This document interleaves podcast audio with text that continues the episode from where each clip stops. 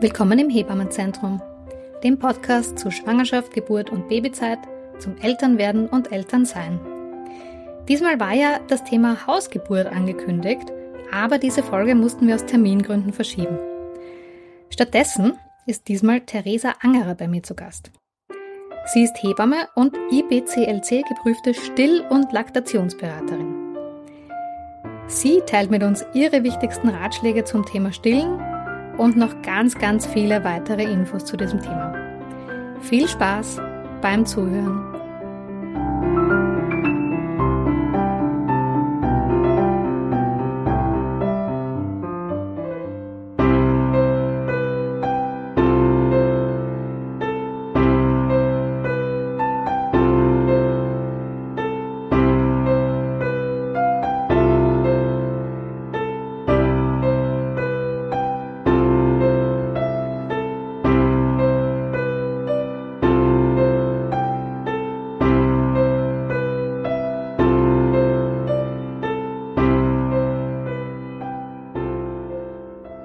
Herzlich willkommen, Theresa. Ja, danke für die Einladung. Schön, dass du im Podcast bist. Ja, ich freue mich auch. Ist eine neue Erfahrung. Nein, es ist das zweite Mal. Wirklich? Ja. Das zweite Mal. Cool. Mhm. In was für einem Podcast warst du sonst schon zu hören? Das war Mama Talks About. Mhm. Da geht's auch um, um viele Fragen rund ums Baby. Spannend. Wahrscheinlich gleich ein Tipp für unsere ZuhörerInnen. Mhm. Für einen weiteren ja. Podcast, den sie sich ja. anhören können. Ja, liebe Theresa, du bist heute bei mir, weil du eine unserer Expertinnen im Hebammenzentrum fürs Stillen bist. Ja. Neben so vielem, was du sonst noch bist. Ja, ich bin schon hauptsächlich Hebamme und aber ja, die Stillberatung ist mir ganz, ganz wichtig. Mhm. Ähm, ja, um Stillen soll es heute gehen, aber wir beginnen mal mit dem Steckbrief, wo du dich ein bisschen besser vorstellen kannst. Ich sage dir die Satzanfänge ja. und du redest einfach weiter. Gut. Also, ich bin Hebamme seit 1989. 1989. Davor war ich Krankenschwester. Ah, okay. Mhm. Und jetzt die Frage, auf die ich oft keine Antwort kriege. So viele Kinder habe ich schon auf die Welt begleitet. Die kann ich so halbwegs beantworten, aber natürlich auch nicht genau. Ähm, ich habe die ersten dreieinhalb Jahre Vollzeit im göttlichen Heiland gearbeitet. Und damals brauchte ich noch eine Niederlassungsbewilligung, um dort zu arbeiten. Das war kein öffentliches Spital. Und dazu war es nötig, alle Geburten zu dokumentieren. Das heißt, ich habe das auch wohin geschickt und ich habe das alles gesammelt noch. Es waren 850 Geburten in, in dreieinhalb drei Jahren. Damit kann man sich ein bisschen vorstellen, wie der Beruf der angestellten Hebamme ist. Wir waren da auch allein im Nachtdienst und haben nur, wenn es gar nicht mehr ging, alleine eine geistliche Hebamme angerufen, die sowieso im Haus gewohnt hat. Ah. Weil es war ja ein Orden, ist ein Orden, immer noch. Ja. Mhm. Und dann habe ich meine Kinder bekommen, war dann vier Jahre zu Hause. Die habe ich schnell hintereinander bekommen, das war sehr praktisch. Und ähm, habe dann wieder Teilzeit gearbeitet, äh, zehn Jahre ungefähr. Mm, da hatte ich viel weniger Geburten. Natürlich, ich schätze, um die 400 könnten es gewesen sein. Und seit 2007 bin ich in freier Praxis und seither hatte ich 260 Geburten. Das ist aber ganz was anderes. Das ist eine 1 zu 1 Betreuung und Betreuung davor und danach, die zum Teil auch sehr intensiv ist. Und das ist natürlich wunderschön und sehr erfüllend, aber Genau, genau also, das genieße ich, dass ich jetzt endlich Zeit habe. Mehr als zwei Drittel, ich würde sagen drei Viertel waren in den, ja, drei Viertel waren im Spital, in Privatspitälern, auch Aha. noch äh, in Klosterneuburg, wo ich aber schon lang nicht mehr bin. Jetzt bin ich nur noch in zwei Privatspitälern. Sonst äh, war es auch, waren es auch eine Menge im göttlichen Heiland noch, wo ich als Beleghebamme gearbeitet habe. Genau. Und Hausgeburten hatte ich um die Ja, um die 70, 80 Hausgeburten. Das waren gar nicht so viele. Nein, es sind ja nicht so viele Frauen, die das machen. Einfach. Ja. Genau. Es trauen sich wenig drüber, was ich sehr, sehr schade finde. Hast du deine Kinder auch zu Hause ja, bekommen? Beide. Dazu wird es ja auch noch eine weitere Folge geben. Die habe ich schon das letzte Mal angekündigt, äh, weil da hatte ich ja die Johanna da, die auch ähm, schon viele Hausgeburten gemacht hat, jetzt derzeit nicht macht. Genau, ich habe sie schon angekündigt als nächste Folge, jetzt bist aber du dazwischen gekommen. Ja. Und das ist nicht minder spannend, ja. dass wir heute über das Stillen sprechen. Die nächste Frage im Steckbrief ist, ich bin Hebamme geworden, weil. Es ist eine lustige Geschichte, weil meine, weil unsere Katze, wie ich ein Kind war, immer gern zu mir gekommen ist, wenn sie ihre Jungen bekommen hat. Also einmal war ich krank und da war das sogar bei mir im Bett. Ach, es gab nichts Schöneres. und meine Mutter hat mich auf die Idee gebracht und hat gesagt, sag, du könntest ja auch Hebamme werden. Wie wäre das? Da war ich 13. Und seitdem habe ich mir das einfach in den Kopf gesetzt und gedacht, ja, das ist es. Ich will nicht studieren, aber ich will was Praktisches machen. Und das hat mich einfach nicht losgelassen. wow. Also bevor du eine Hebamme warst, warst du eine Katzenhebamme. ja. Toll. Das würde ich an meinem Beruf gerne ändern.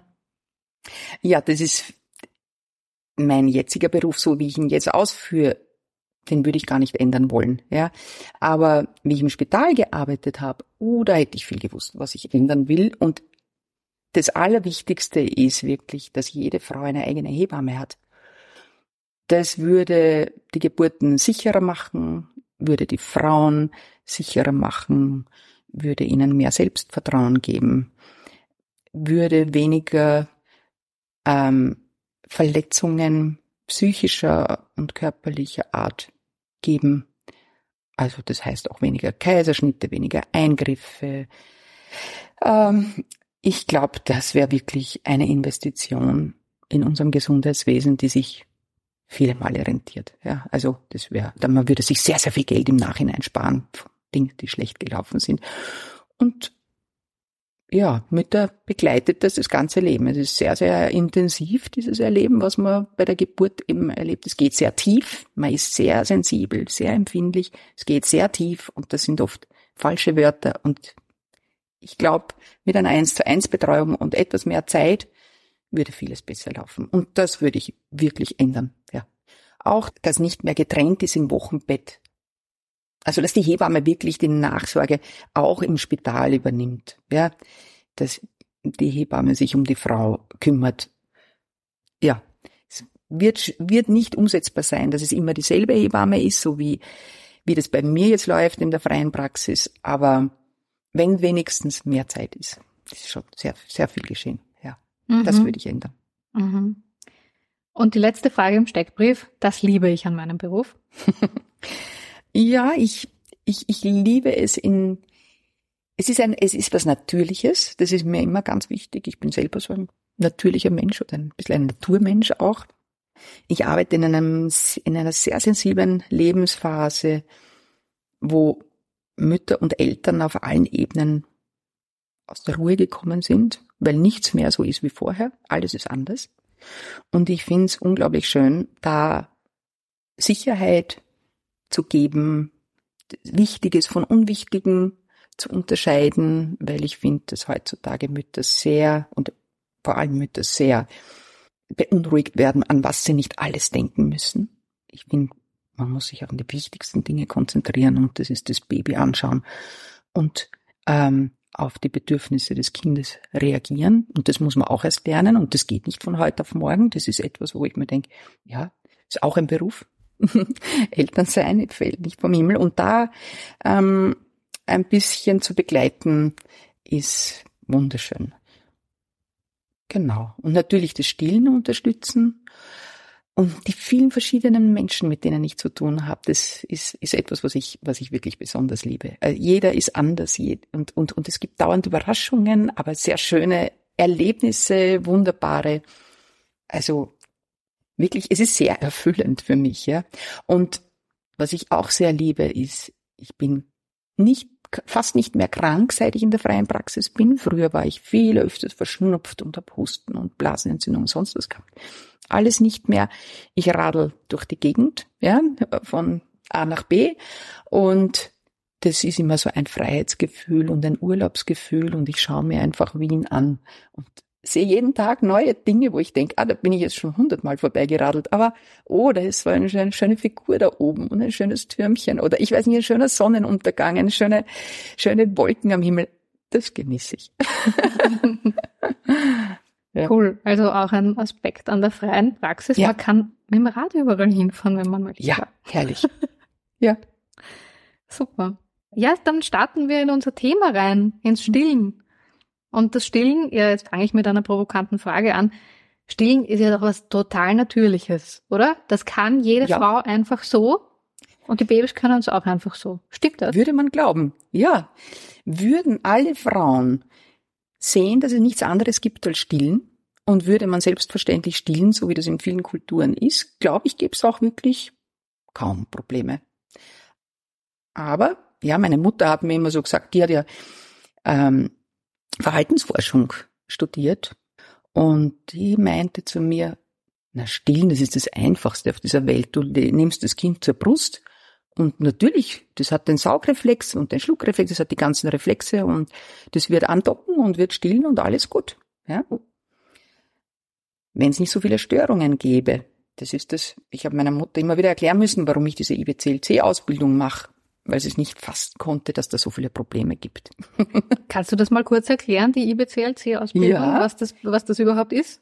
Genau, das ist ein, das heißt übersetzt, das ist ein englischer Titel, heißt übersetzt international geprüfte äh, Still- und Laktationsberaterin, ist eigentlich ein eigener Beruf, ist nur für medizinisches Personal, die eben mit Stillenden zu tun haben, ist eine Ausbildung, die zweieinhalb Jahre braucht, sehr viel Fortbildungen benötigt. Das heißt, man muss alle zehn Jahre spätestens wieder diese Prüfung machen.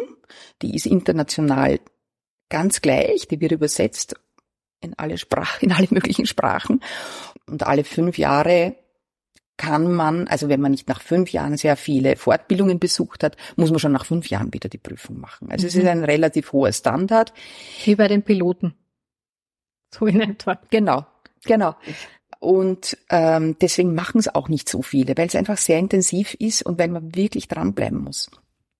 Aber es bringt schon sehr, sehr viel in der freien Praxis. Aber man kann auch Abstufungen, man kann auch Prüfungen machen, ohne dass man dann IBCLC ist. Ja. Mhm. Aber du darfst auch nur IBCLC sein, wenn du diesen Titel wirklich, ja, dir behältst, indem du diese Fortbildungen machst. Mhm. Genau. genau. Also zusammenfassend, du bist eben nicht nur Hebamme und kennst dich deswegen mit dem Stillen aus, sondern genau. du bist auch noch IBCLC-Beraterin. Stillberaterin. Stillberaterin. Genau.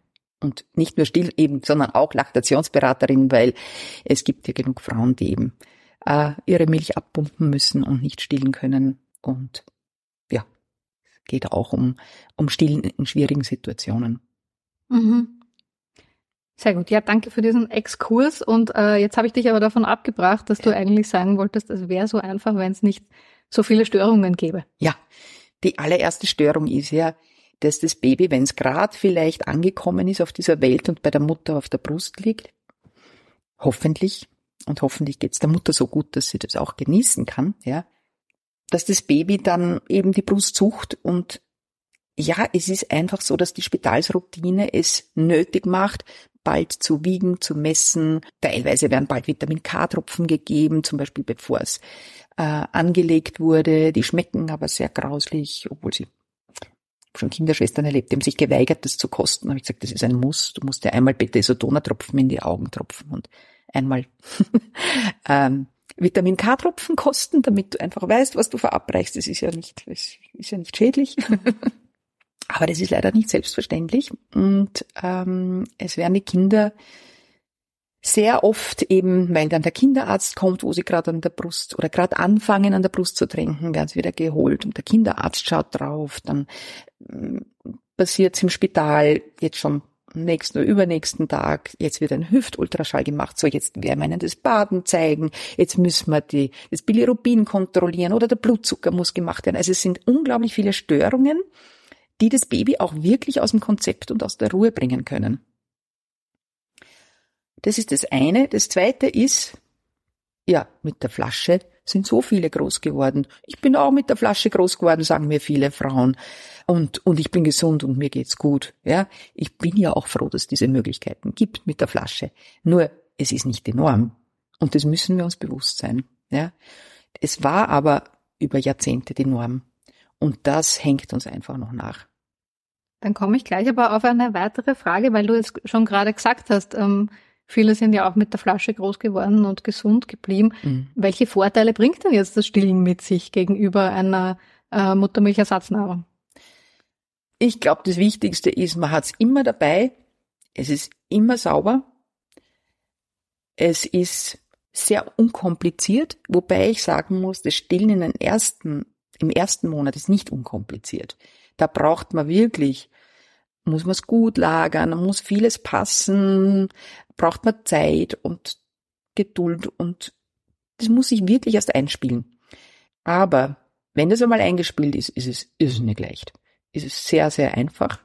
Ist es sehr bedürfnisorientiert. Das heißt, das Baby bekommt nicht nur das Futter, ja, sondern bekommt automatisch gleich mit die Nähe, die Geborgenheit, die Entspannung. Ein Baby an der Brust schläft immer am besten ein und das ist auch gut so.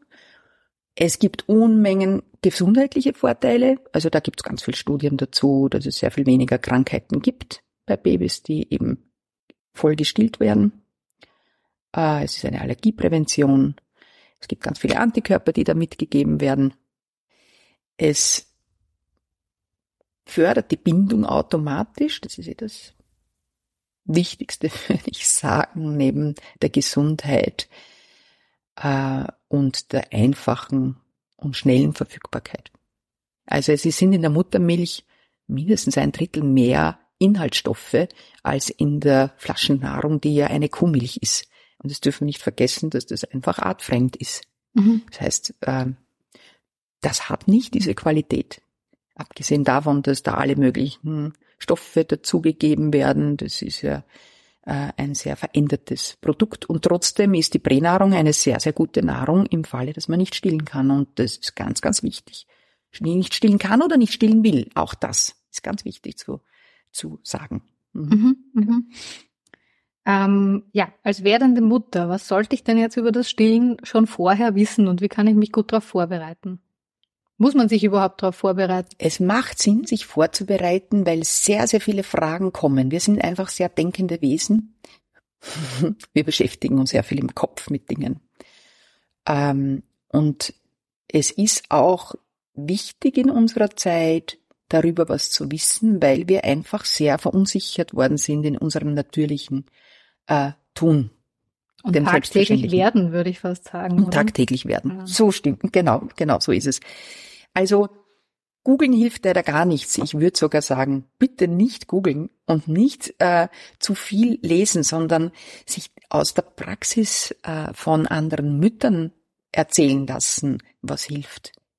Es sind auch Mütter in die Stillzeitgruppe eingeladen zu kommen, um einfach zu sehen, wie denn das Stillen läuft als Vorbereitung. Ich finde schon, es ist auch gut, einen Infoabend zu machen zum Stillen. Es wird ja hier im Hebammezentrum angeboten. Es wird auch im Nanaya angeboten. Und ja, dieser Podcast ist auch eine gute Möglichkeit.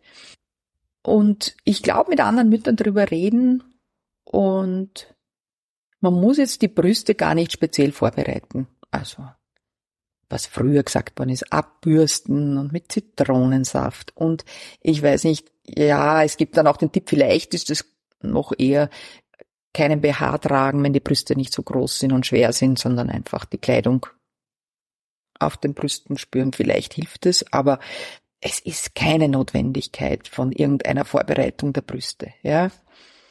Hilfreich ist es höchstens, wenn Frauen, aber das ist schon sehr speziell, ähm, Gestationsdiabetes haben, dass sie schon Kolostrum ausdrücken, damit das Baby früh genug, genug ähm, Energie zugeführt bekommt in Form von mhm. Muttermilch. Also Kolostrum heißt diese Milch in den ersten drei Tagen, bevor die reife Muttermilch kommt, diese Vormilch. Ja. Mhm, und die okay. produziert und man schon in der Schwangerschaft, am Ende der Schwangerschaft. Ja. Und die kann man auch, das kann man fördern und sammeln. Ja. Aha. Haben das alle Frauen, dass sie schon am Ende der Schwangerschaft Kolostrum produzieren? Mm, es ist unterschiedlich, genauso wie die Menge an Kolostrum sehr unterschiedlich ist. Also ich glaube, wenn man geschickt ist, kann man bei jeder Frau ähm, oder bei fast jeder Frau ein bisschen Kolostrum ausdrücken. Soll ja nicht schmerzhaft sein und ich würde es jetzt nicht empfehlen zu machen, äh, außer eben in dem Fall, wo man bald äh, äh, Nahrung braucht, sonst fürs Baby. Ja. Mhm. Genau, aber auch das Kolostrum, diese Vormilch ist ja sehr unterschiedlich von der Menge. Das können so zwischen, es können 20 Milliliter am Tag sein, aber auch 200 Milliliter am Tag. Also eine Riesenvarianz. Mhm. Mhm, mhm. Ein bisschen was zum Kolostrum hat auch die Johanna im letzten Podcast zum Wochenbett gesagt. Ähm, da kann man natürlich auch noch nachhören.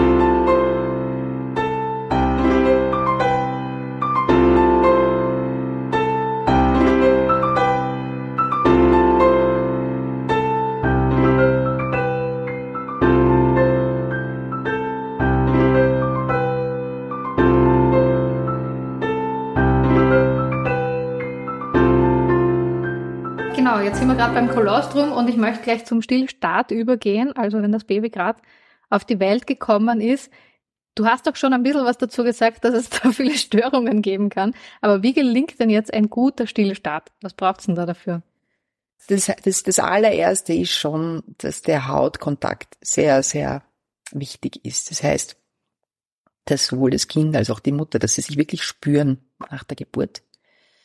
Und dass wenn das Baby anfängt zu saugen und wenn es gerade am Saugen ist, dass man es tunlichst nicht äh, stört dabei. Das ist, würde ich sagen, ganz ein wichtiger Punkt. Aber man darf auch nicht unglücklich sein, wenn das nicht möglich ist, weil das passiert oft genug. Gerade bei schwierigen Geburten. Das kann man nachholen. Ja, so wie man das Bonding auch nachholen kann. Aber dazu ist es auch wichtig, dass man es wirklich dann tut. Ich erlebe genug Mütter, die einfach einen schwierigen Start hatten und wo ich dann, wenn ich nach drei, vier Tagen nach Hause komme, die noch keinen Hautkontakt hatten mit dem Baby, wo ich sie erst, ihnen erst sagen muss, schau, ziehen wir es mal aus, gerade wenn ein Baby noch nicht richtig saugt.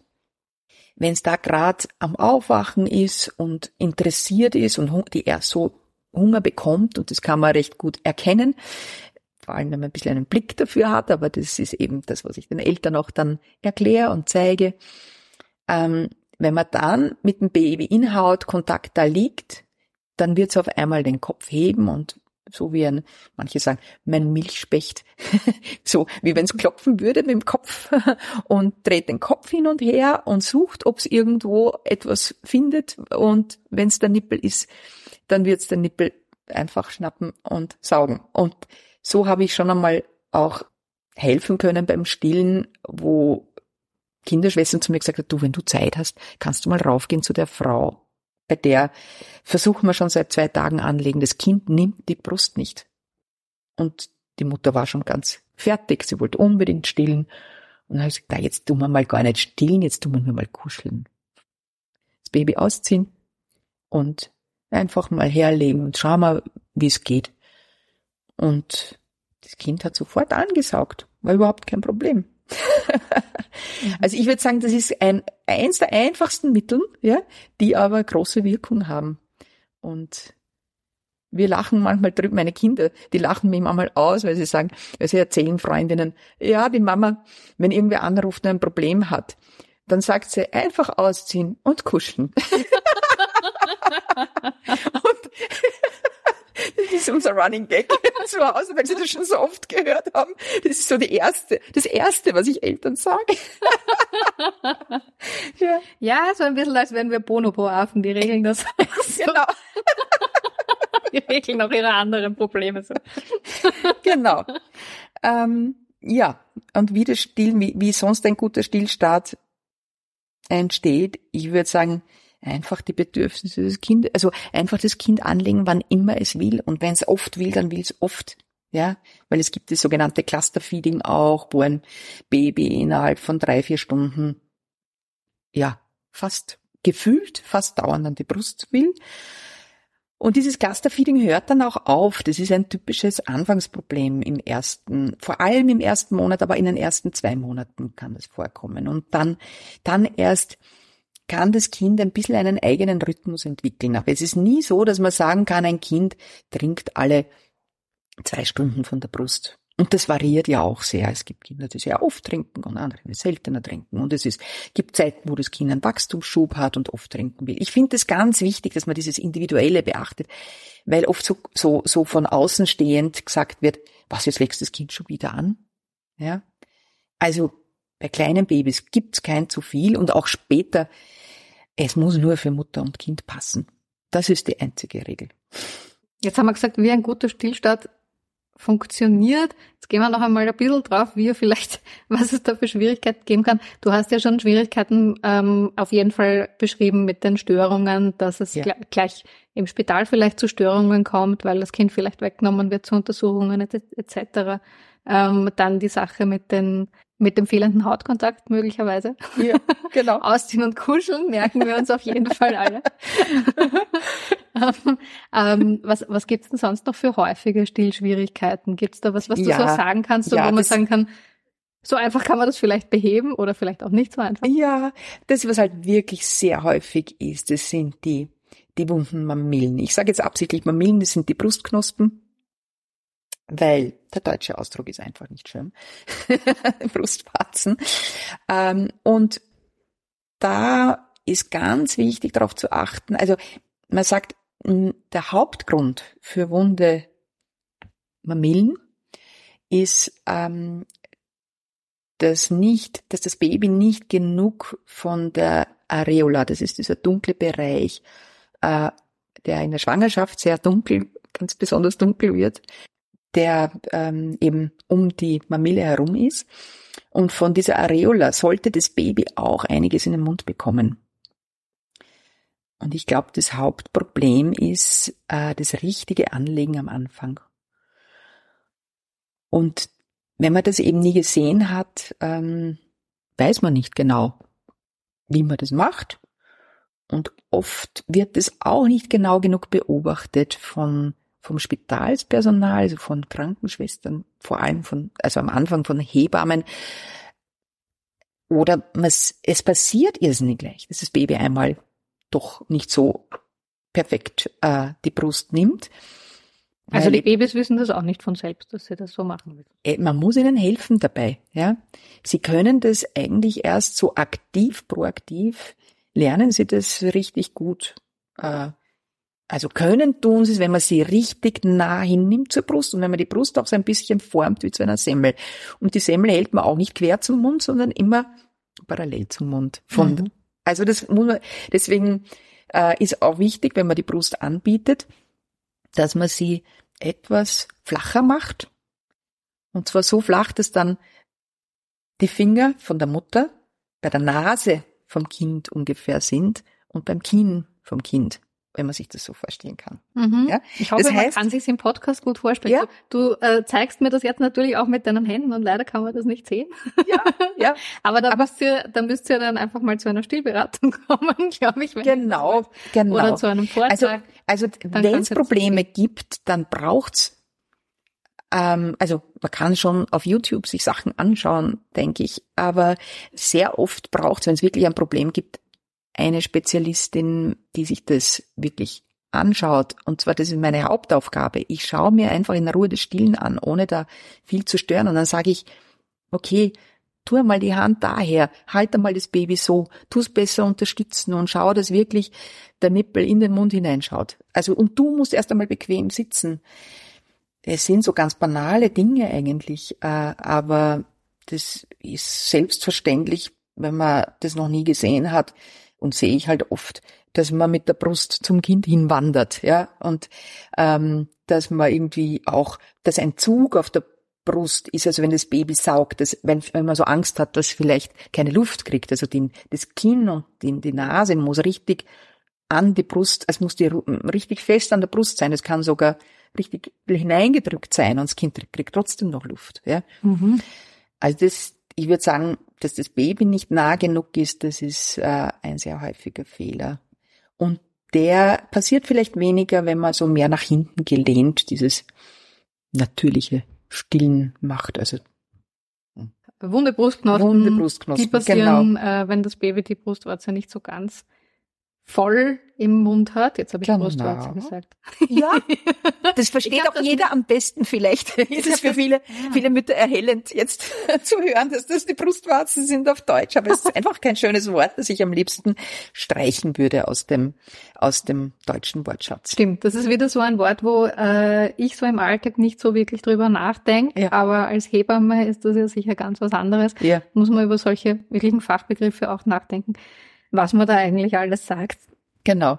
Und das andere, was halt häufig vorkommt als Anfangsproblem, ist, dass ähm, das Baby halt noch nicht genug Vormilch erwischt und noch nicht so viel Vormilch da ist äh, und deswegen mehr an Gewicht abnimmt, deswegen auch vielleicht mehr gelb wird oder weil es mehr gelb wird, nicht so gut trinkt. Ja. Ähm, das passiert im Spital sehr häufig. Und es ist eigentlich, ähm, wird immer stressiger dann, weil man möchte ja unbedingt stillen und dann wird einem die Flasche hingehalten und gesagt, so jetzt müsst ihr aber zufüttern, weil jetzt hat das Kind zehn Prozent abgenommen. Mhm. Weil bis zehn, also sieben Prozent, dass ein Kind sieben Prozent des Körpergewichts abnimmt, ist normal. Und zehn Prozent zeigt schon was an, dass irgendwas nicht gut funktioniert. Da müsste man sich aber als erstes anschauen, was ist es denn, anstatt dann gleich einmal die Flasche zu geben und so, jetzt müssen Sie die Flasche füttern. Aber das ist halt so die schnelle Lösung. Und die funktioniert super gut. Mhm. Mhm. Aber das ist eben eine von diesen Störungen, die eben auch passiert. Mhm. Also das war die zu wenig Milch. Das ist, wenn das Kind eben abnimmt, dann faul wird an der Brust, nicht mehr gut trinkt. Deswegen gibt es so diese Empfehlung, man soll halt wirklich das Baby alle zwei bis drei Stunden anlegen. Ja. Und das idealerweise, wenn das Baby halt gerade ein bisschen aktiv wird. Und dann gibt es auch die Empfehlung, dass man es deswegen vorher wickeln soll. Ähm, andererseits, wenn einmal das Baby eh aufwacht, dann soll man nie vorher wickeln, sondern soll man es gleich anlegen. Und dann wartet man bis eh stuhlt, weil das ist meistens, wenn es trinkt. Und dann wickelt man und dann tut man es zum Einschlafen noch einmal anlegen. So ein, die Nachspeise und das gemütliche Kuscheln und Einschlafen. Und ich finde, das ist auch ein sehr wichtiger Tipp, äh, wo ich schade finde, dass in allen Spitälern gesagt wird, vorher wickeln. Ich habe schon Stillberatungen gehabt, weil das Kind so geschrien hat und in Wirklichkeit hat es nur schon Hunger gehabt und die Mutter hat noch in aller Ruhe gewickelt. Ja. Mhm. Aha, okay. Ja, das wusste ich gar nicht, dass das gesagt wird. Zum Glück Ja. ist mir das bisher nicht ja, aber das gibt's recht häufig. Mhm. Ähm, das, also das ist zu wenig Milch. Und da ist ganz wichtig, dass wenn man zufüttert, es ideal wäre, an der Brust zu füttern. Mhm. Und das braucht auch wieder sehr viel Zeit. Und das ist was, was ich im Setting zu Hause gut machen kann, aber im Spital geht es wirklich nur, wenn die Zeit da ist. Ja? Und es wird zum Glück manchmal angeboten, aber manchmal überhaupt nicht. Das wäre eigentlich die Lösung. Ja? Also das Kind muss merken, dass es an der Brust satt wird. Und wenn es an der Brust satt wird, wird es auch gerne an die Brust gehen. Wenn aber das Kind von der Flasche sehr schnell satt wird und das sehr einfach geht, vor allem wenn dann noch das so fast alleine reinrinnt und es nicht viel saugen muss, dann wird Stillen schwierig, weil dann wird das Kind am Busen nur noch so ein bisschen nuckeln und es sehr gemütlich finden, aber es wird die Brust nicht entleeren. Und funktionieren tut das ja nur mit Angebot und Nachfrage. Wenn, das, wenn, wenn die Nachfrage groß ist, wird auch das Angebot steigen. Und das ist ein ganz ein wichtiger Punkt, den man wissen muss, wenn man stillt, dass man ja nur genug Milch produzieren wird, wenn das Baby die Milch entleert. Und wenn das das Baby nicht tut, dann müsste es die Pumpe sein. Aber wir sind noch bei den Problemen, da haben wir jetzt einerseits gehabt, dass zu wenig Milch da ist. Es könnte auch einmal zu viel Milch sein. Das ist aber das seltene Problem. Aber auch das kann sehr unangenehm sein. Ja ähm, weil dann das Kind sich verschluckt und, und, und, und, und hustet und immer wieder abdockt und unruhig trinkt an der Brust. Da ist immer die erste Maßnahme, äh, dass sich die Frau weit nach hinten beugt, im, eventuell sogar in Rückenlage stillt. Und das geht ganz gut. Das mache ich, mache ich auch immer nach einem Kaiserschnitt so. Da brauche ich den Kopfpuls auch nach Geburten oft, ja, damit das Baby schön warm hat, äh, dass ich es einfach so schräg über den Bauch lege, ein Polster unter den Arm auf der Seite, wo man stillt damit der Kopf nicht nach unten hängt und dann das Baby auch suchen lassen, die Brust. Das funktioniert ganz gut. Und dann ist der Kopf schon einmal so, dass es, ähm, da kann es nicht passieren, dass es zu weit weg äh, kommt von der Brust, außer es rutscht zur Seite. Funktioniert ganz gut. Ist nicht die Stillposition, die man, an die man so denkt. Mhm. Und was natürlich auch ähm, vorkommt, das sind diese, die sogenannte anfängliche Brustdrüsenschwellung, die, wo die Brüste richtig hart werden, wo Frauen sagen, boah, ich habe da zwei Melonen, sie sind nicht nur hart, sie werden auch groß, doppelt mhm, so groß mhm. wie vorher. Darf ich das Wort sagen, das wir nicht sagen wollen? Sag's ja. damit auch alle verstehen, warum du anfängliche Brustdrüsenschwellung sagst. Ja. Jetzt werden wir das Wort Milcheinschuss einfach ein bisschen unpassend finden. Aber diese Zeit ist damit gemeint. Aber der Milcheinschuss ist ja kein Problem. Ich rede mhm. jetzt von einem Problem. Und das ist die übermäßige Brustdrüsenschwellung, ja, mhm. die aber beim Milcheinschuss in einer leichten Form normal ist. Das heißt, der Milcheinschuss ist nicht das Problem, weil der Milcheinschuss sagt ja nur, dass jetzt ähm, reichlich reife Milch, also reichlich Milch da ist. Und das geht sehr schnell, das geht über wenige Stunden. Ja? Mhm. Dass man, dass die Milch voll ist und dass es zum Rinnen anfängt, wenn das Baby an einer Seite saugt. Ähm, dass das Baby satt ist plötzlich, weil vorher nuckelt's und nuckelt's. Und äh, das kann schon auch deswegen mal wehtun. Ja? Und wenn aber dann die reichliche Milchbildung da ist, ab Milcheinschuss, ja, dann äh, entspannt sich das, dann wird's leichter. Ja? Und der Milcheinschuss ist halt ein, ein, ein, ein, ein komisches Wort, würde ich sagen. Wir haben so, also es hat ja nichts mit Schießen zu tun, aber das Kind anlegen ist ja auch ein komisches Wort. Also es ist immer noch sehr gebräuchlich und ich glaube, wir wissen zumindest, was damit gemeint ist. Ja? ja, aber wenn ich dich jetzt richtig verstehe, dann ist es jetzt gar nicht das Gleiche, was du ähm, mit der Brustdrüsenschwellung gesagt hast. Ja, also die Brustdrüsenschwellung ähm, muss nicht bei jeder Frau äh, da sein. Die kann auch sehr, sehr moderat verlaufen, wenn das Baby wirklich gut entleert und sehr regelmäßig entleert. Ja. Dann kann es sein, dass die Brüste weich bleiben. Aber ich würde sagen, bei 90 Prozent der Frauen gibt's diese anfängliche Brustdrüsenschwellung und die kann stärker oder schwächer sein. Ja. Und im schlimmsten Fall kommt keine Milch. Das ist so der ganz, das ganz problematische. Da muss man sehr vorsichtig versuchen mit, mit äh, Brustwickel und Wärmen und dann danach zart und liebevoll massieren und versuchen, die Brust, also die Milch heraus zu massieren, beziehungsweise beim Anlegen. Wichtig ist, dass, dass man die Areola, also dieser Warzenvorhof, das Wort, was ich auch gern streichen würde aus unserem Wortschatz, Warzen, Brustwarze und Warzenvorhof, mhm. Also ich sage lieber Areola und Familie oder Brustknospe. Ja, also die Areola. Die Areola, dass die weich ist, bevor ich, wenn ich anlege. Weil wenn die auch geschwollen ist, dann rutscht das Baby immer ab und kann gar nicht Milch bekommen. Und dabei müssten wir helfen auch. Ähm, da gibt es die sogenannte Kolostrum-Massage. Man kann einfach von, vom vorderen Bereich, von der Are um die Areola herum, äh, Milch ausdrücken, wenig. Oder auch das Gewebe so nach so zart nach hinten massieren, von der Brustknospe wegmassieren, zart mit den Fingern um die äh, Brustknospe gelegt, einen leichten Druck und dann so nach hinten streichen, nach außen streichen, damit es weich wird vorne und das Baby es gut fassen kann und nehmen kann und es wirklich genug in den Mund bekommt. Weil da entstehen auch oft Probleme. Also es wäre genug mhm. Milch da, aber das Baby kriegt es nicht raus. Mhm, mhm.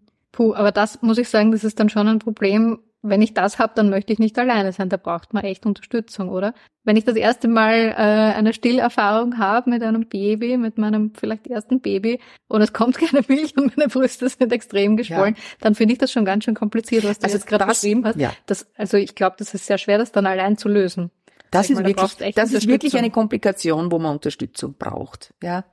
Oder, und das kann auch die Mutter sein, die das auch hatte. Ja. Mhm. Ich will jetzt gar nicht sagen, dass das nur eine, eine, eine Hebamme kann. Das kann genauso ähm, jemand mit viel Erfahrung sein. Ja. Aber die Erfahrung fehlt uns ja. Das ist ja das Problem. Mhm. Ja. Und vor allem sind ja die Mütter von den jetzigen Müttern sehr oft äh, haben die Flasche gegeben, hat sie nicht gut funktioniert, ja. Und wenn nicht schon am Anfang die Flasche gegeben wurde, spätestens nach drei Monaten war nicht genug Milch da, weil man eben gesagt hat, nur alle vier Stunden stillen. Oder man muss immer Abstände lassen zwischen den Stillmahlzeiten. Ja. Das ist eine vollkommen falsche Idee. Mhm, mhm. Also es kann schon gut sein, dass man da mal eine Beratung braucht, eine Unterstützung braucht. Absolut, absolut. Ja. Sollte man, glaube ich, auch wirklich nicht zögern. Genau. Und die Steigerung von einem Milchstau, wenn man wenn man da nicht die Milch rauskriegt, weil die Behandlung ist ja, dass man die Milch endlich zum Fließen bringt. Und da kann oft eine Rückenmassage hilfreich sein, eine Schultermassage. Das kann Verspannungen zum Beispiel, kann das auch verursachen, dass die Milch nicht gut rinnt. Der Hauptgrund ist Stress. Also mhm. Stress ist das, was am meisten äh, zu diesem Problem führt. Ja? Oder dass das Kind eben schläft und nicht aufwacht und nicht trinkt. Mhm, mhm. Okay, wenn das Kind viel schläft. Aber Stress, gut, da mache ich jetzt äh, auch die Verbindung zu unserer letzten Folge vom Wochenbett. Ähm, das ist wahrscheinlich auch mit ein Grund, warum man das Wochenbett wirklich als solch, als solches sich nehmen sollte und sich viel ausruhen sollte, weil äh, man dadurch auch solche Probleme verhindert genau. wie den Milchstau. Genau.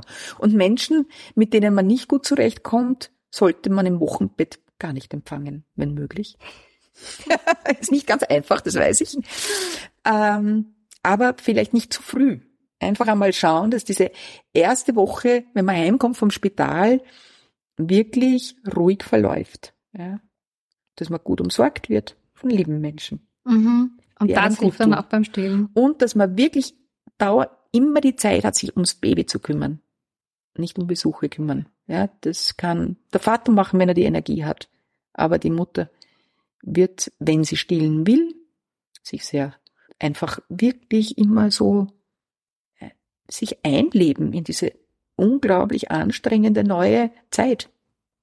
Aber ähm, was eben die Folge wäre, wenn es einem nicht gelingt, diese Brustdrüsenschwellung zu behandeln, die Folge ist dann ein, ein, ein, eine Mastitis, also eine Entzündung der Brust. Und die hat man in dem Moment, wo Fieber dazukommt, Schmerzen, gerötete Stellen. Und das passiert wiederum leichter, wenn man schon wunde Mamillen hat. Mhm. Also eine Komplikation kann dann die andere äh, hervorrufen. Okay, also ähm, versucht euch wirklich nicht zu stressen und ja. äh, schaut, dass das Baby viel von der Brustwarze. Genau. Brustknospe, Mamille im Mund. Ja. Genau. Und dann ist schon viel geschafft. Und konzentriert euch wirklich aufs Baby und aufs, auf das, äh, das Wesentliche, ja. Ähm, das ist eben im Spital gar nicht leicht und es funktioniert zu Hause viel besser. Und es macht auch einen Riesenunterschied, wenn man nur eine betreuende Hebamme hat, die sich das anschaut und die schneller mal sieht, worum es geht. Und wenn man nicht dauernd verschiedene Menschen fragt, die dann alle verschiedene mhm. Meinungen haben. Mhm. Das macht's nicht leicht. Ja. Und ich hoffe, du pflichtest mir bei. Mir hat das wahnsinnig geholfen, als ich am Anfang auch ähm, stillen Schwierigkeiten hatte, so im ersten Monat, dass mir dann Freundinnen dann gesagt haben, es wird wirklich leichter. Ja, das stimmt.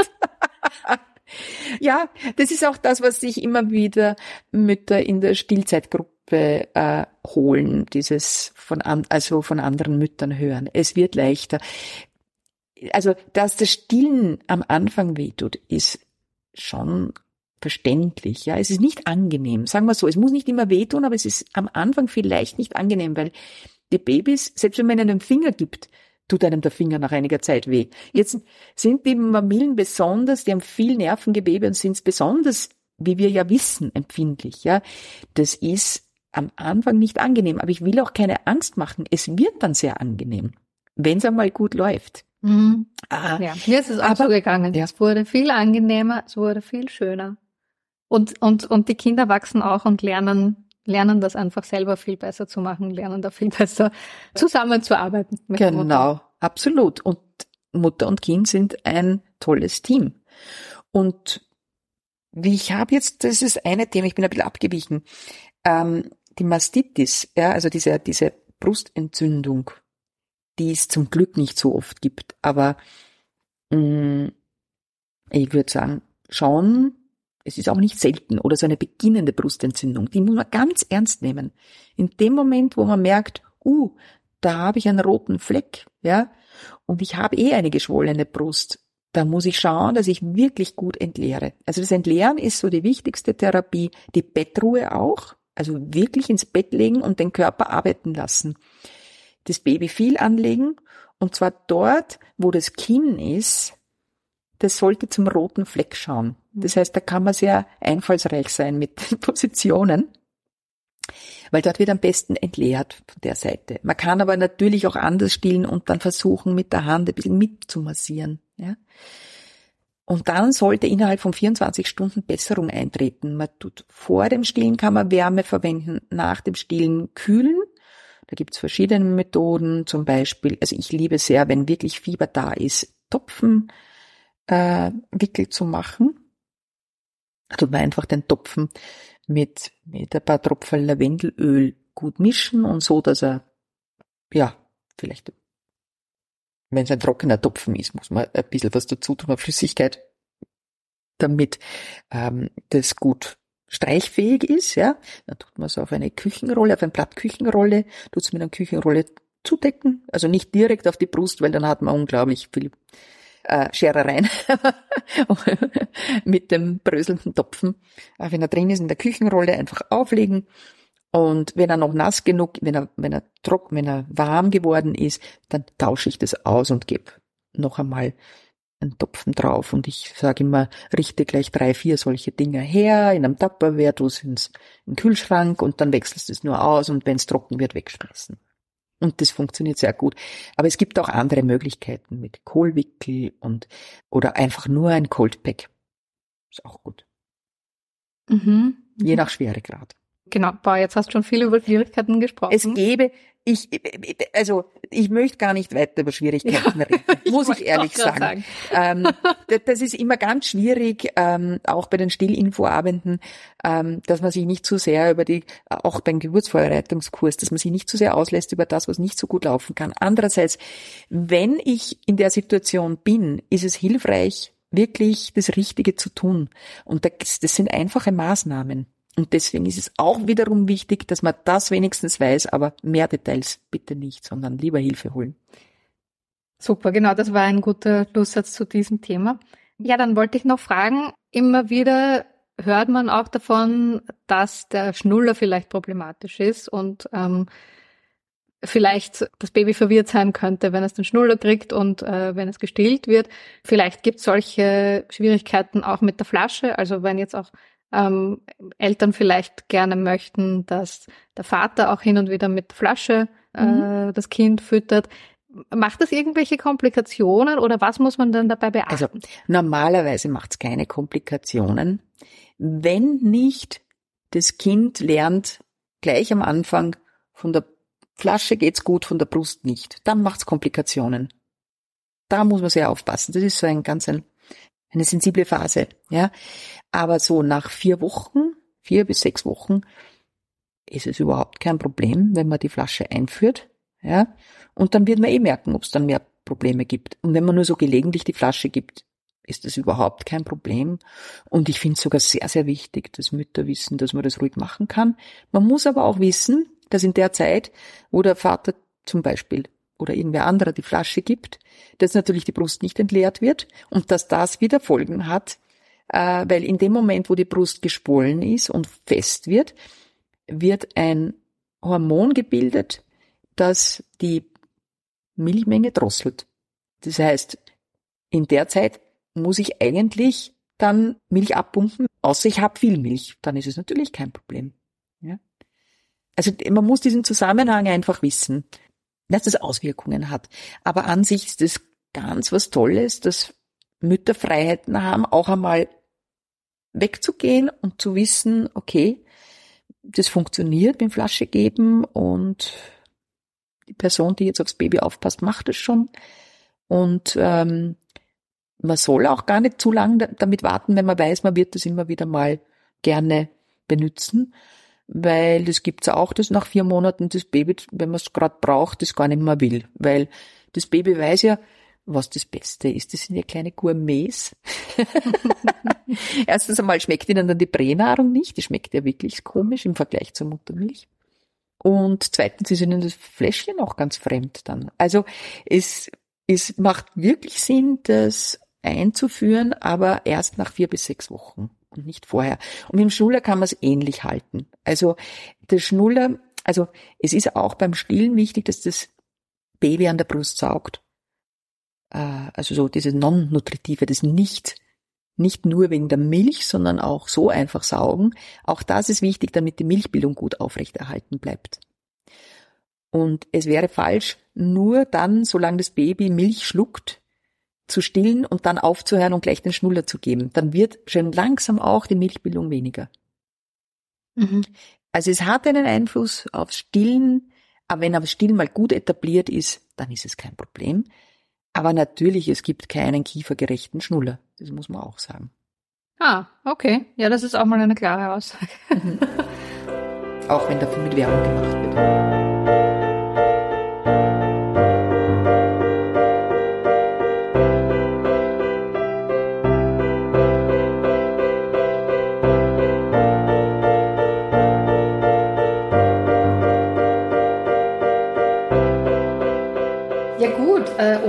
Jetzt nochmal zu viel über Probleme zu sprechen. Wenn ich irgendwelche Stillprobleme habe, wo kann ich denn am schnellsten Hilfe finden, wenn es jetzt nicht gerade ähm, die eigene Mama ist oder so, oder man jemanden in der Nähe hat, der einem helfen könnte? Also primär ist es schon die Hebamme natürlich, weil die sollten sich gut mit dem Stillen auskennen. Wenn man da nicht weiterkommt, dann ist es eine Stillberaterin. Da gibt es den Verband der Still- und Laktationsberaterinnen Österreichs, der heißt VSLÖ. Da findet man eben IBCLC-Stillberaterinnen. Es gibt Stillzeitgruppen, Stillgruppen. Also ich sage mhm. Stillzeitgruppe, weil das ist, da können auch Mütter kommen, die eben Flasche füttern. Ähm, oder Babygruppen, wo man da, ähm, aber ich würde sagen, es gibt auch, oder man sagt nur Stillgruppen, also die findet man auch auf der VSLÖ-Seite. Mhm. Bei uns gibt es das auch. Und hier im Hebammenzentrum selbstverständlich auch. Ähm, und es gibt auch Stillambulanzen in manchen Spitälern. Also da muss man sich erkundigen, je nachdem, wo man wohnt, ob es in diesem Spital eine Stillambulanz gibt. Es gibt einige in Wien auch. Äh, ja. Okay, da kann man sich hinwenden ähm, und kann man sich ja auch recht recht schnell sich hinwenden, weil also wenn man mal, wenn, wenn mal der Milchstau da ist oder die Mastitis und man weiß nicht wirklich, wie man weiter tut, dann will man ja wahrscheinlich recht schnell eine Beratung oder einen genau. Hilfe haben. Aber ich finde gerade, wenn das Still nicht gut funktioniert, dann ist eigentlich äh, dass jemand nach Hause kommt am allerbesten, mhm. weil es wirklich auch wieder Stress macht, mit einem Baby irgendwo hinzufahren. Ja. Mhm, mhm. Auch ein guter Punkt. Aber natürlich äh, manchmal geht's gar nicht anders. Manchmal muss man einfach das nehmen, was gerade möglich ist. Gut, ähm, vielleicht können wir noch ein bisschen über das Abpumpen sprechen. Ähm, ein bisschen was hast du ja schon dazu gesagt. Mhm. Ich weiß nicht, ob du, ob das, ob das eh reicht oder ob du noch was dazu sagen möchtest. Manche Frauen müssen, wenn sie äh, ja. noch weiter Milch haben wollen, abpumpen. Manche Frauen ja. wollen abpumpen, manche müssen oder wollen, weil sie arbeiten gehen, abpumpen. Genau. Mhm. Ähm, ja, was gibt es denn dazu noch zu sagen? Zu wissen? Oder eben am Anfang auch, wenn irgendwie das Kind krank ist, wenn es ähm, eben getrennt ist von Mutter und Kind, wenn die Mutter auf Reisen ist. Ähm, gibt sehr viele Gründe, warum man Muttermilch sammelt. Und wie gesagt, es ist auch nötig, damit die Milchbildung aufrecht erhalten bleibt. Deswegen ist auch so wichtig, dass man das frühzeitig anfängt bei einer Trennung. Ja, also da, wo das Kind normalerweise saugen würde, könnte man schon zum Pumpen anfangen, was natürlich mühsam ist mit diesem mit dem Kolostrum, was sehr wenig mhm. ist. Also da zum Beispiel äh, empfehle ich viel eher, dass man eine Kolostrummassage macht und so die Milch sammelt und in einer kleinen Spritze aufzieht. Es ist ganz wichtig, dass man ähm, weiß, dass man eben die Milch auch mit der Hand ausdrücken kann. Es ist nicht immer nur das Pumpen die einzige Möglichkeit und ich kenne Frauen, die sagen, mit dem Pumpen funktioniert's gar nicht, da kann ich überhaupt nicht abpumpen, obwohl das Kind proper ist, ja, und genug Milch da ist, aber mit der Hand funktioniert's besser, ja. Also das ist gar nicht selten. Ja, was man vielleicht auch wissen soll, dass man, wenn man pumpt, dass man immer die Brust mit einer sanften, liebevollen Massage vorbereitet, äh, dass das Pumpen nicht schmerzhaft sein soll. Das heißt, nur so das Vakuum einstellen, dass das okay ist für, Mhm. für einen. Da gibt's ja so wahnsinnig viele Verschiedenes eigentlich, oder? Also es gibt diese riesengroßen Pumpen, die so mal auf Rollen sind. Ja. Es gibt ganz kleine, wo man nur, mit, Genau. nur so mit der Hand tut. Genau, die Handpumpen, die sind natürlich ganz super, wenn man jetzt nur gelegentlich einmal abpumpt, dann reicht es vollkommen. Wenn man jetzt regelmäßig abpumpt, dann soll man unbedingt so eine, eine ordentliche elektrische Pumpe äh, nehmen. Die kann man sich auch ausborgen. Äh, oder sie wird verliehen, zum Beispiel von, von, von Biokoreska oder vom Ständig, also aus vom Orthopropan. Dann Das sind, das sind Bandagen, genau. Ähm, manche Apotheken sogar. Die Da- Bandagisten gibt's überall in den Städten. Ja. ja. Also die, das, das äh, ist kein Problem. Und man braucht dafür einen Verordnungsschein, den man sich am allerbesten vom Spital mitnimmt. Und falls da vergessen wird, macht Sinn, einfach darum zu bitten, damit man sich darum nachher nicht kümmern muss, egal ob man es dann braucht oder nicht. Mhm. Und es wird für drei Monate von der Krankenkasse gezahlt. Und da macht es natürlich Sinn, das Doppelpumpset zu verwenden, weil das dann mit den Brüsten, also weil die dann besser angeregt werden. Wenn man es wirklich regelmäßig machen muss. Mhm. Genau. Und was auch gut zu wissen ist, äh, dass man diese Pumpbehälter äh, Behälter nicht jedes Mal auskochen muss, wenn man es verwendet oder vaporisieren muss, sondern dass es genügt, wenn man das einmal in 24 Stunden macht, wenn man ein äh, gesundes Neugeborenes hat. Also bei Frühgeburten muss man schon aufpassen. Okay. Da am Anfang jedes Mal, also bis das Baby mal äh, so wie ein Neugeborenes ist. Ja, das ist ja dann noch einmal ganz, ganz, äh, Ganz speziell. Ja. Genau. Mhm. Okay, so. Vielleicht, was ich noch sagen will, dass man, Entschuldigung, Nein. dass man die, mh, ähm, dass die Milch im Kühlschrank mindestens drei Tage, vielleicht sogar bis zu, also bis zu fünf Tagen hält, aber drei Tage auf jeden Fall. Und man stellt sie in einen hinteren Bereich des Kühlschranks, wo es kälter ist. Und dass sie bei Zimmertemperatur ähm, äh, acht Stunden hält auf jeden Fall. Und dass, wenn man die Milch dann nicht braucht, dass man sie immer noch einfrieren kann. Ja? Äh, und dass sie dann drei Monate hält bei einem wirklich guten Tiefkühler auf jeden Fall und dass man sie nachher immer noch zum Breichenkochen verwenden kann und nicht äh, wegwirft, auch wenn es dann älter ist als ein halbes Jahr. So, jetzt gehen wir ähm, unterschiedlich lange, aber auf jeden Fall ähm, eine Zeit lang weiter und gehen einfach in Richtung Stillen. Ich glaube, es gibt zum Abstillen sicher auch noch wahnsinnig viel zu sagen. Äh, das, das kann man wahrscheinlich gar nicht jetzt so schnell beantworten. Aber ich habe mir gedacht, ich frage dich einfach auch wieder mal sehr provokant, wann ist der richtige Zeitpunkt zum Abstillen gekommen? Eben, den kann man gar nicht festmachen, ja, weil das ist bei jedem Stillpaar anders. Und manchmal ist so, dass die Mutter vielleicht noch stillen wollte und das Kind nicht mehr will. Das gibt's auch. Aber häufiger ist es so, dass die Mütter vielleicht nicht mehr stillen wollen oder aber, dass ihnen auch suggeriert wird, jetzt braucht man gar nicht mehr stillen.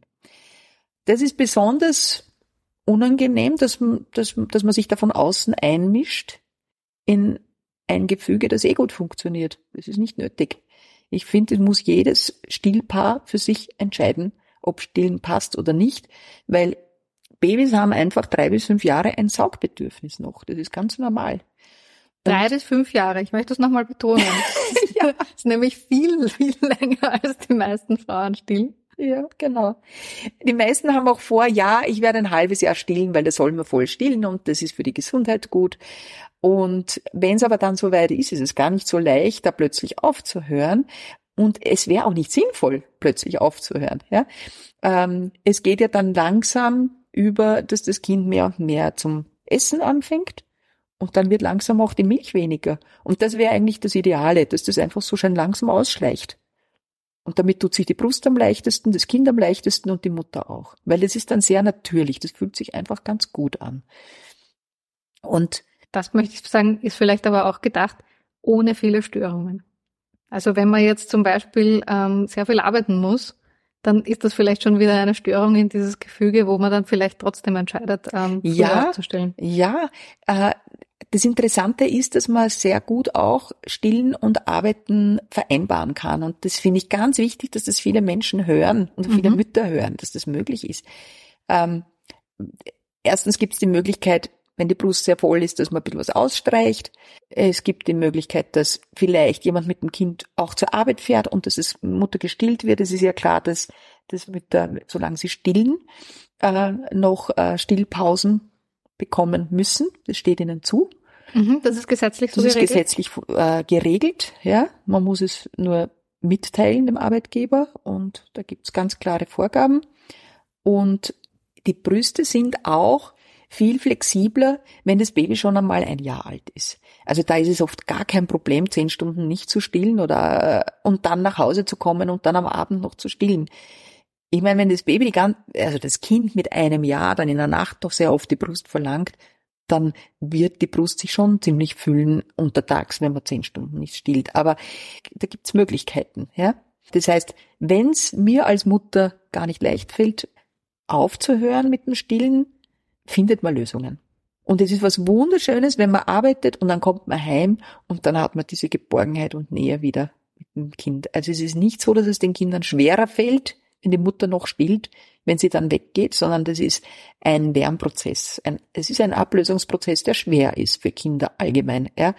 Und ich würde sagen, wenn sie dann zwischendurch diese Nähe wieder haben können, hilft es sogar. Und es ist ja auch als Mutter kann das etwas sehr Schönes sein, wenn man Absolut. diese Nähe, Nähe wieder bekommt, in dieser Zeit, man einen Arbeitstag hinter sich hat. Genau, in dieser Zeit genießt man es. Und was ich einfach nur im Schluss sagen will, die WHO empfiehlt ja, dass man zwei Jahre und darüber hinaus stillt mit dem Zusatz, wenn es für Mutter und Kind passt. Mhm. Also man darf auch gerne als Mutter sagen, ich mag nicht mehr stillen. Das, oder es ist schwierig, ich, ich, ich, oder ich halte es nicht aus. Manche, ich finde, man darf auch ganz früh sagen, ich mag nicht stillen es ist ja nicht so, dass man stillen muss. Und das soll auch nie ein Druck sein, ja.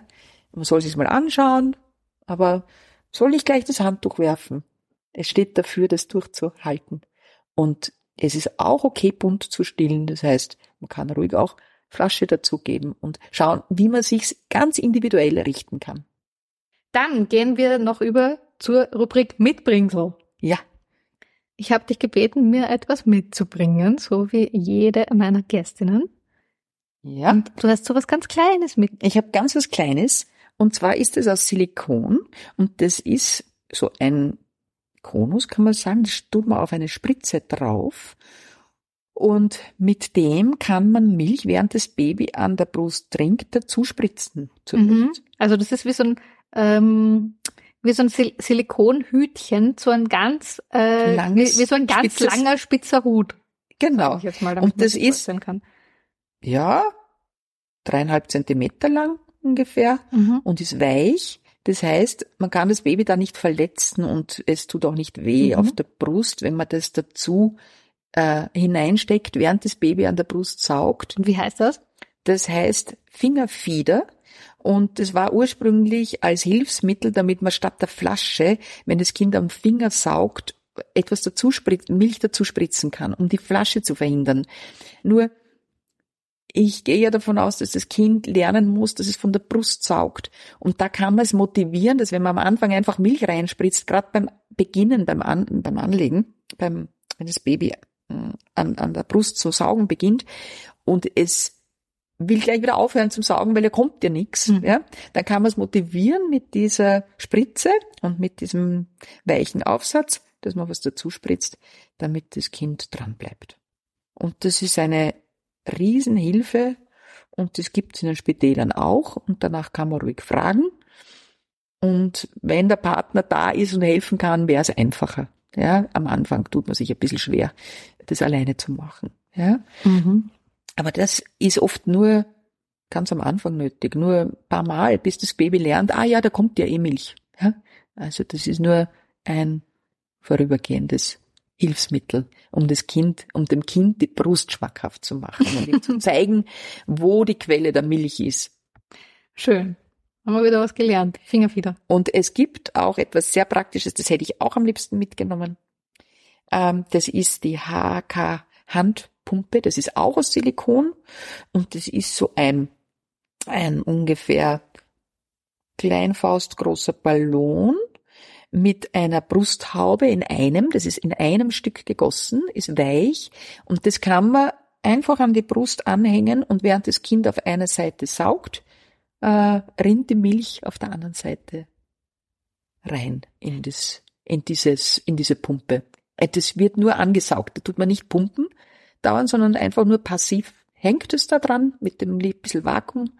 Und es ist toll zum Milch sammeln und dann auch dazu füttern, eben mit diesem Fingerfieder. Ah, okay. Ja, super. Und ähm, das ist ja eh auch oft ein Problem von Frauen, was mache ich mit dieser Milch, die da bei der anderen Brust rausrinnt? Genau. Während mein Baby gerade trinkt.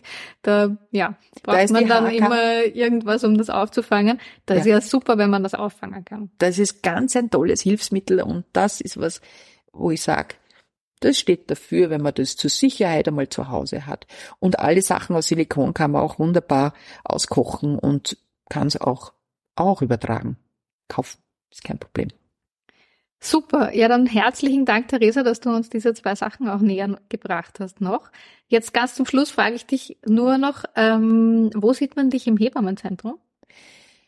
Da mache ich äh, zweimal im Jahr einen Geburtsvorbereitungskurs mit Väterschwerpunkt, mhm. zusammen mit dem Sozialarbeiter.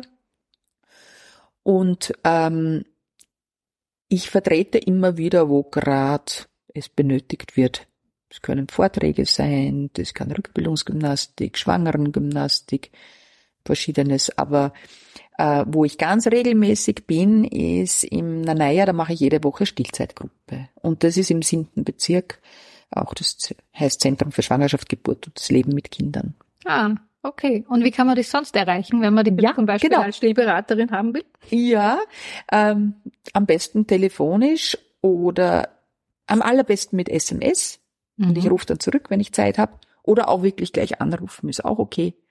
Und ich mache auch telefonische Stillberatung immer wieder. Ah, und die Telefonnummer findet ihr auf unserer Website www.hebammenzentrum.at bei der Hebammensuche. Genau. Mhm. Hast du noch irgendwelche letzten Worte? Haben ja. wir noch was vergessen? Oh ja, was ich vergessen habe, was ich noch nicht gesagt habe, was ganz wichtig ist. Ähm, wie erkenne ich, dass das Baby an die Brust will? Oder dass es Hunger hat, mhm. dass es gestillt werden will. Äh, und zwar sind es zwei feste Fäuste und angewinkelte äh, Arme. Dann will das Baby trinken. Und wenn es dann noch zusätzlich, wenn man es hochnimmt, so sucht, diese Milchspechtbewegung, sag ich, äh, äh, oder auch wenn es anfängt, ein bisschen unruhig zu werden, soll man es bei, bei, den ersten Zeichen, die man erkennt, dass es vielleicht Hunger hat, äh, gleich anlegen und wirklich nicht warten, weil die Zeit vom ersten Zeichen, dass es Hunger hat, bis zum Schreien, die dauert oft nur ein bis zwei Minuten. Und in, wenn es mal schreit, ist es oft schwerer anzulegen. Und deswegen so, so früh wie möglich. Genau. Und wenn es dann satt ist, dann gehen die Arme auf, die Hände gehen auf, dann liegt's entspannt da und dann funktioniert das Stillen gut. Man hört's auch gut schlucken, das Baby, und es rinnt vielleicht auch auf der anderen Seite am Anfang Milch aus. Das sind alles so Zeichen, dass es gut funktioniert. Auch wenn sich in den ersten drei Tagen die Gebärmutter gut zusammenzieht, dann ist das auch ein Zeichen, dass das Baby effektiv saugt. Ja, und wenn ihr noch mehr Informationen zum Stillen haben wollt, dann könnt ihr gern ähm, entweder der Therese schreiben oder ihr könnt äh, in den ähm, zum Infoabend zum Thema Stillen kommen oder ihr könnt einen Stillintensiv-Workshop äh, bei uns im Hebammenzentrum machen, denn es gibt wahnsinnig viel zum Sagen, aber wir müssen auch irgendwann aufhören. genau. Liebe Therese Angerer, herzlichen Dank. Ich danke auch.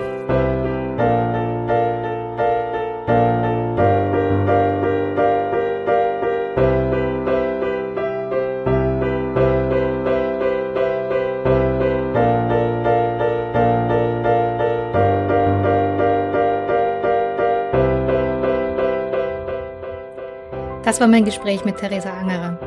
Natürlich gibt es zum Stillen noch viel mehr zu sagen. Vielleicht wird es also eine Folge Stillen Teil 2 geben. Bis dahin kommt gern zu uns ins Hebammenzentrum zu einem Vortrag, Workshop oder einer Stillberatung. Wenn euch der Podcast gefällt, hinterlasst uns bitte eine gute Bewertung und abonniert ihn.